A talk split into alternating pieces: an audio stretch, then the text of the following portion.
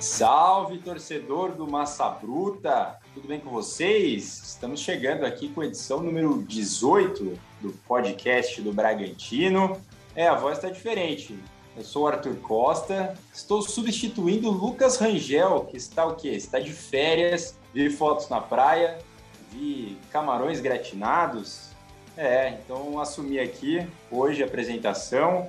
Estou ao lado de Danilo Sardinha e Carlos Santos, setoristas do GE Bragantino. Tudo bem com vocês, amigos? Fala Arthur, fala Danilo e torcedor do, do Massa Bruta. Tudo certo por aqui, vamos repercutir hoje o empate do, do Bragantino com o, o líder Galo. Acho que o único Bragantino que não passou tanto sufoco nesse fim de semana aí foi o Lucas Rangel, né? Que tá de férias. Fala, amigos. Pois é, Lucas Rangel, imagino ele deve estar tá na praia escutando esse podcast, chinelinho, pé na areia, tranquilão.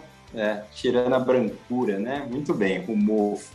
Muito bem, então hoje, como vocês adiantaram, um episódio praticamente com os mesmos times, né? Falaremos então de Atlético Mineiro e Bragantino, tanto no Brasileirão masculino quanto no feminino. Também vamos trazer novidades aí do mercado, né? O Bragantino fechou a contratação de um volante uruguaio é, na Bacia das Almas aí da, da janela, né? A gente vai falar um pouco também do que esperar desse esse reforço. E é isso. Bora começar pelo Brasileirão, então.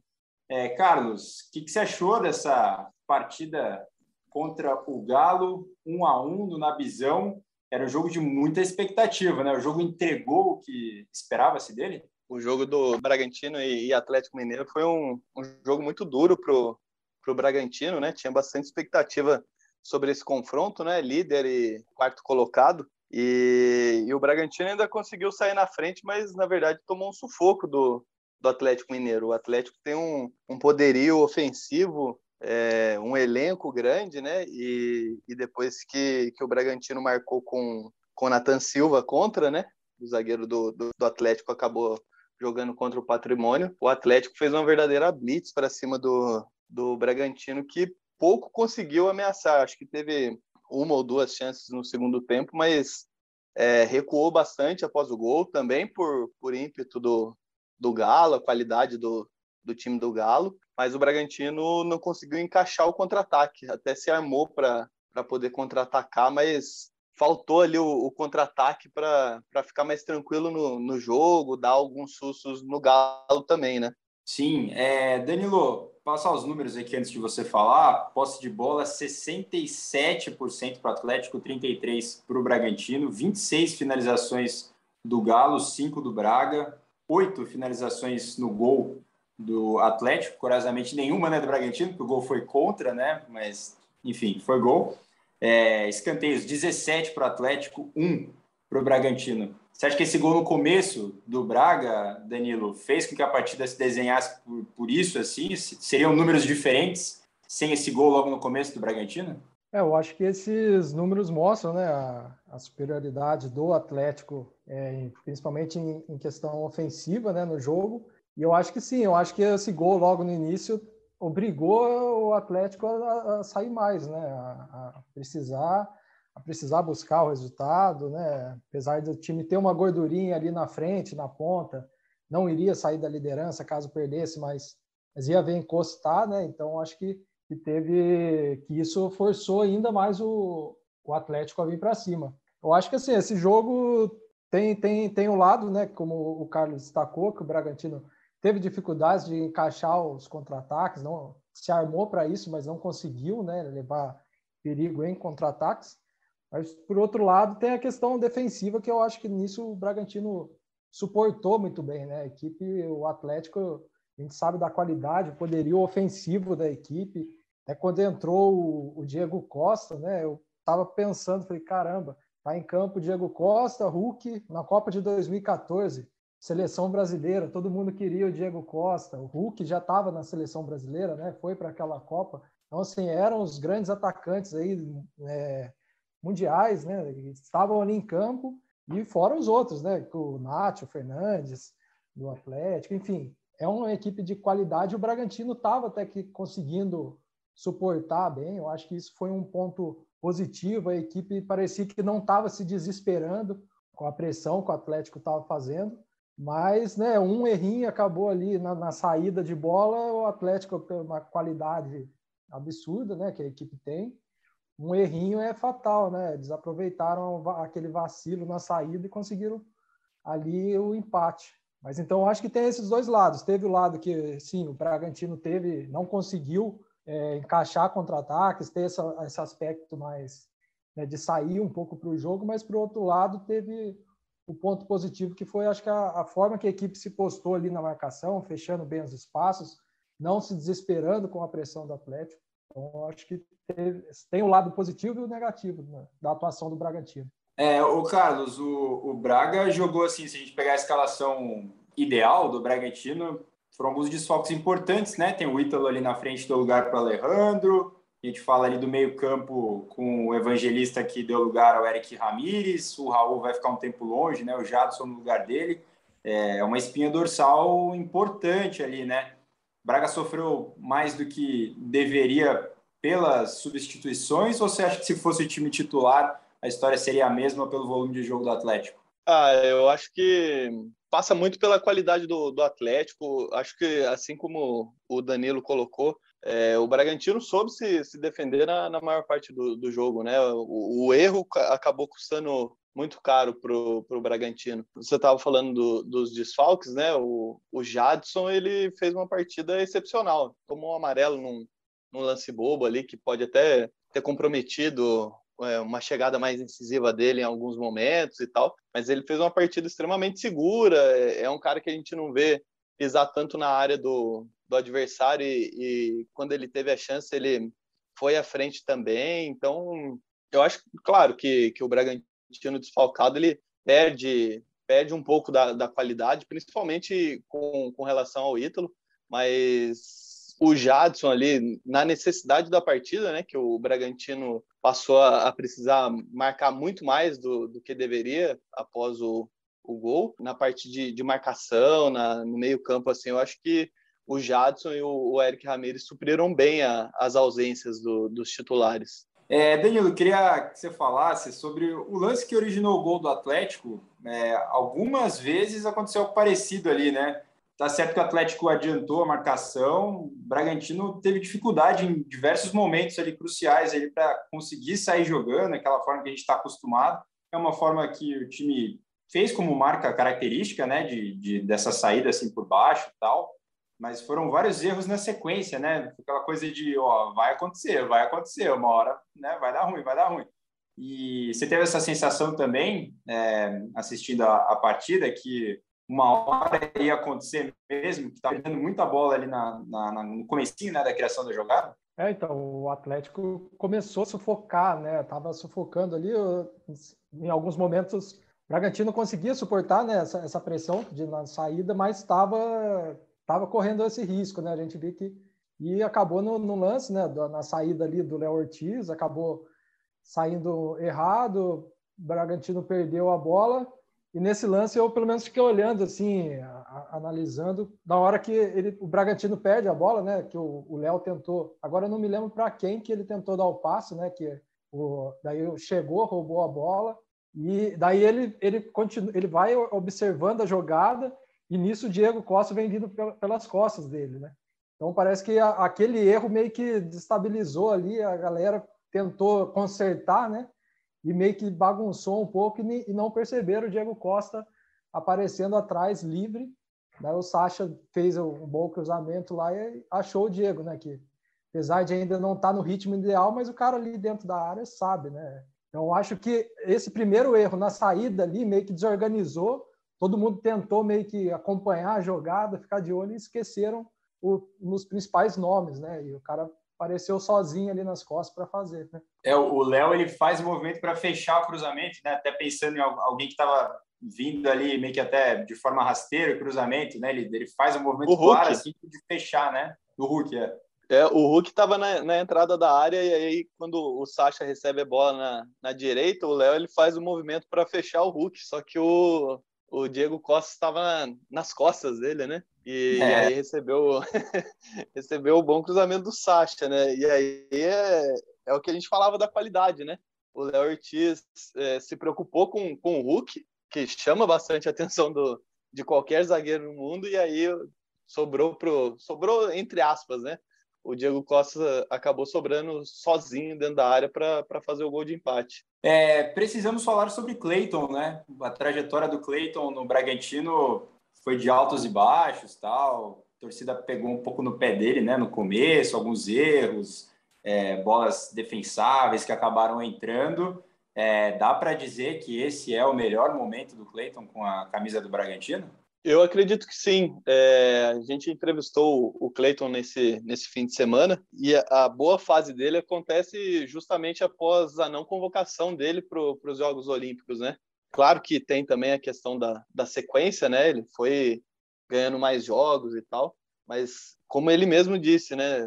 Uh, o dia da, da não convocação dele para os Jogos Olímpicos, ele que participou praticamente de todo o ciclo olímpico, ficou de fora ali na, na reta final mas como ele disse, né, o, o, dia da não convocação foi foi de tristeza, mas ele sabia que, que precisava melhorar e no outro dia passou a trabalhar mais firme para para merecer futuramente uma convocação. E eu acho que, que ele tá tá numa crescente muito boa com, com a camisa do, do Bragantino. Ele destacou também o, o apoio do, dos companheiros é, e também a, a, evolução dele no geral, né? Ele destacou bastante essa essa tomada de, de decisão dele que, que melhorou bastante e é algo que, que realmente a gente nota, né?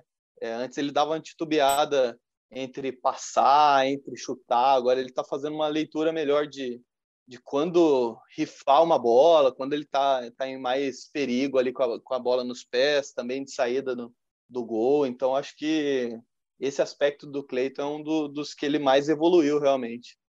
Você concorda, Danilo? Sim, eu acho que essa questão da, da, da confiança é, faz total diferença, né? E, e, é gozado que é um caso bem parecido com o do Arthur, né? Os dois chegaram praticamente juntos ali no Bragantino. O Arthur chegou em janeiro, o Cleiton chegou em fevereiro, tal, por valores altos também, né? Um investimento alto que tinha gerou uma expectativa, né? Os dois no primeiro ano da de Bragantino não conseguiram corresponder àquilo que, que gerou, né?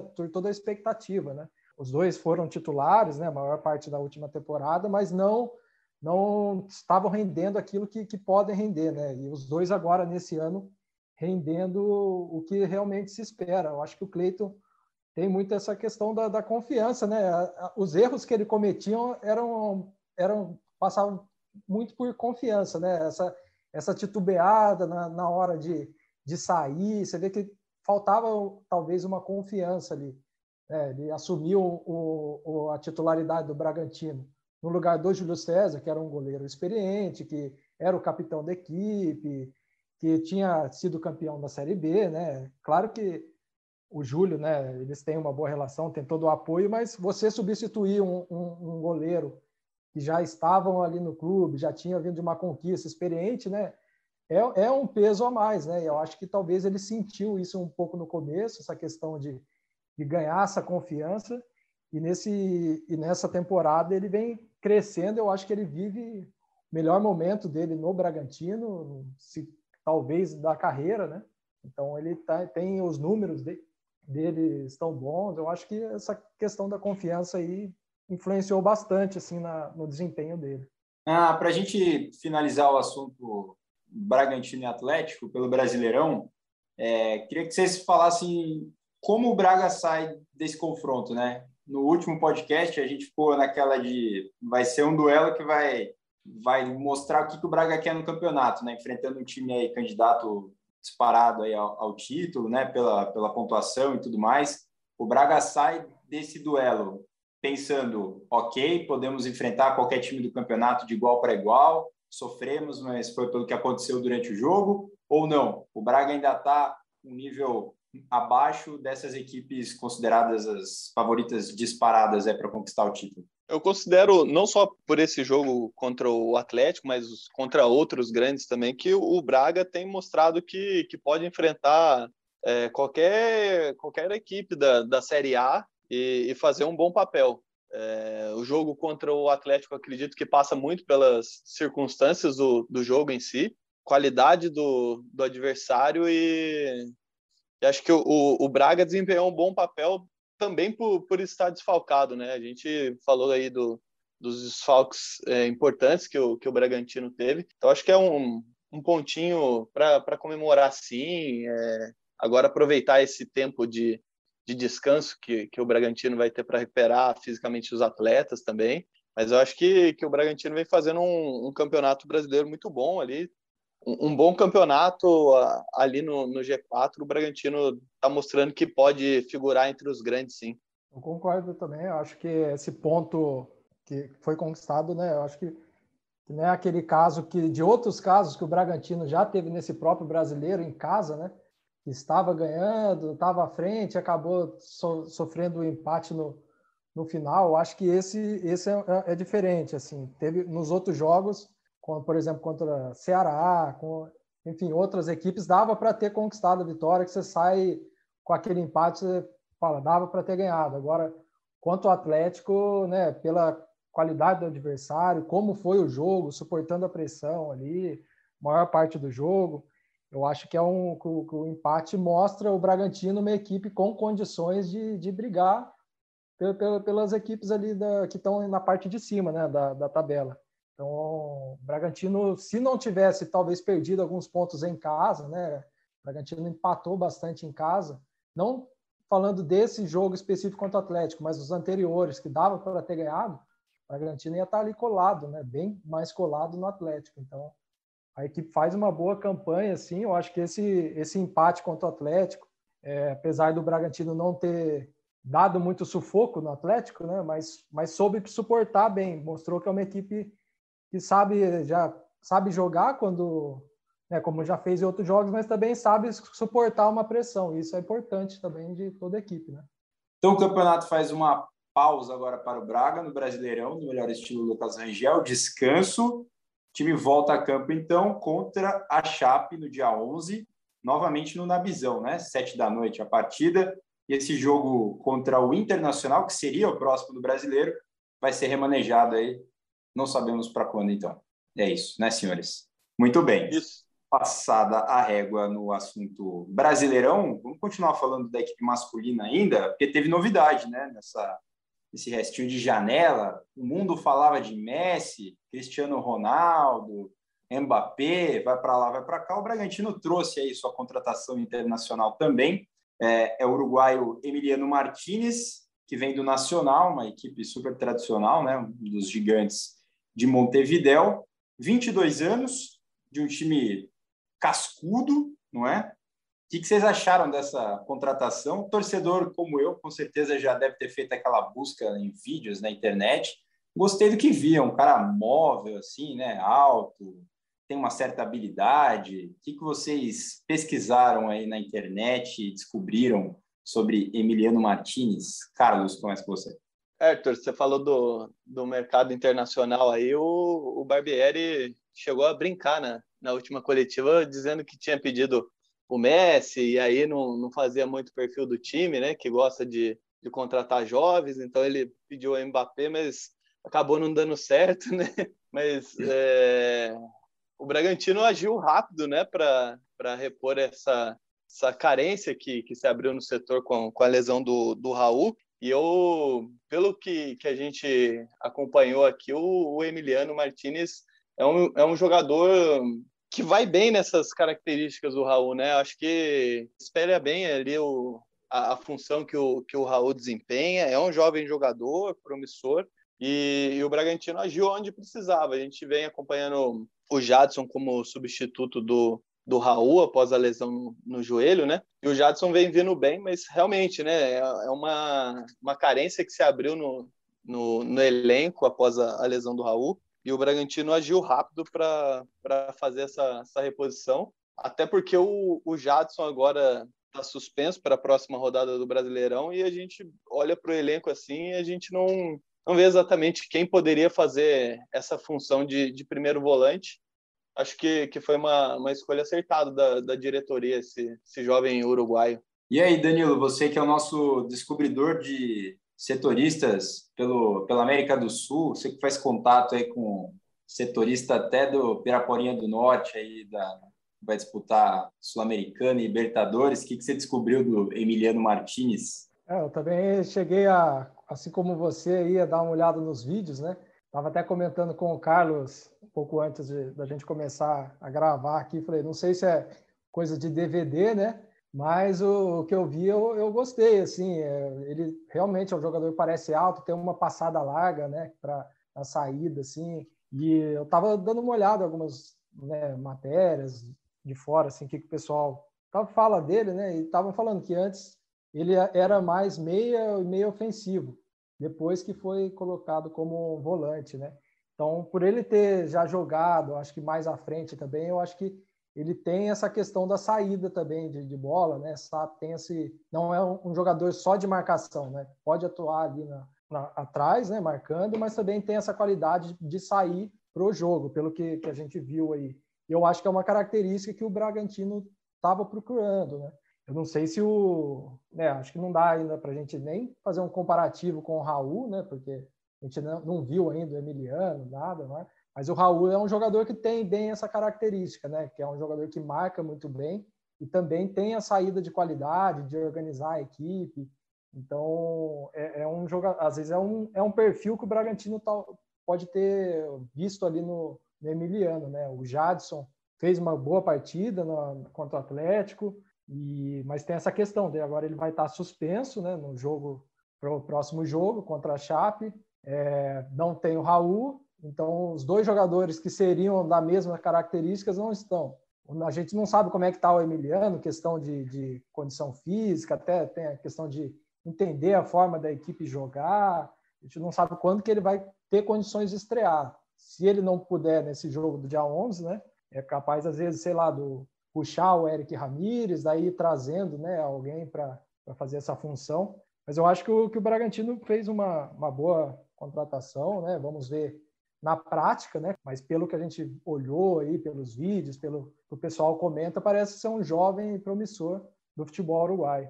É, eu vi um pouco de tudo nesses vídeos. Vi uns dribles diferentes, né? Uma coisinha meio futsal ali, dá para ver que tem uma basezinha ali, né? A bola mais colada no pé, não é aquele volante né? Você falou da passada larga, mas não é aquele cara né, do, que joga com a bola longe do pé e tal.